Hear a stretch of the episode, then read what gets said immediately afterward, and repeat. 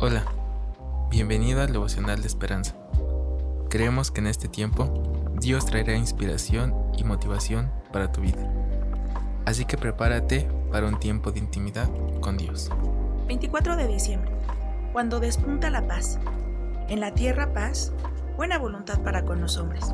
Lucas capítulo 2 versículos del 8 al 20. El autor nos dice, una fría noche buena en Bélgica, en 1914, durante la Primera Guerra Mundial, el sonido del canto brotó de las trincheras donde estaban escondidos los soldados. Compases del villancico Noche de Paz resonaron en alemán y luego en inglés.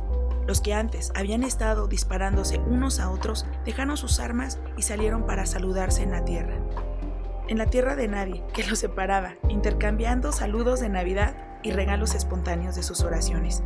El cese del fuego continuó hasta el día siguiente, mientras los soldados charlaron rieron e incluso organizaron partidos de fútbol. Aquella tregua de Navidad brindó un pequeño atisbo de la paz que proclamaron los ángeles la primera noche buena, hace muchos años.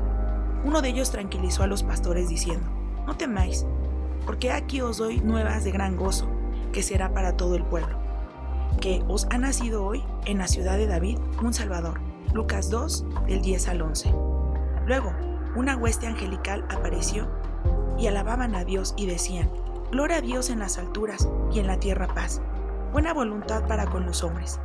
Jesús es el príncipe de paz, que nos salva de nuestros pecados. Isaías 9:6, mediante su sacrificio en la cruz, ofrece perdón y paz para con Dios a todos los que creen en Él. Bueno, hoy Dios quiere que tengamos un encuentro con Él. Sabes, no sé lo que puedas estar pasando, a lo mejor no estás en guerra, pero puedes tener conflictos que pueden estar robando hoy tu alegría y tu tranquilidad. Pero Dios quiere depositar sobre nosotros gran alegría y que podamos descansar en Él. Sabes, hoy es un gran día. No sabemos ciertamente cuándo nació Jesús, pero todos los días podemos tener esa oportunidad de acercarnos a Él y de experimentar la paz que solamente Él nos puede dar. Así que oremos juntos. Señor, te damos gracias Gracias porque tú eres nuestro príncipe de paz. Gracias porque hoy entendemos, Padre, que es un día maravilloso. Tú puedes nacer en nuestros corazones y traer esa paz y cesar todos los conflictos que pueda haber en nuestro interior.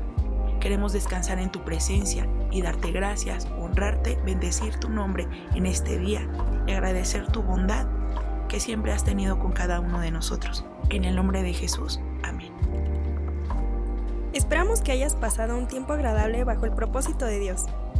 Te invitamos a que puedas compartir este podcast con tus familiares y amigos, para que sea de bendición a su vida. Puedes seguirnos en Facebook, Instagram y YouTube como Esperanza. Hasta mañana.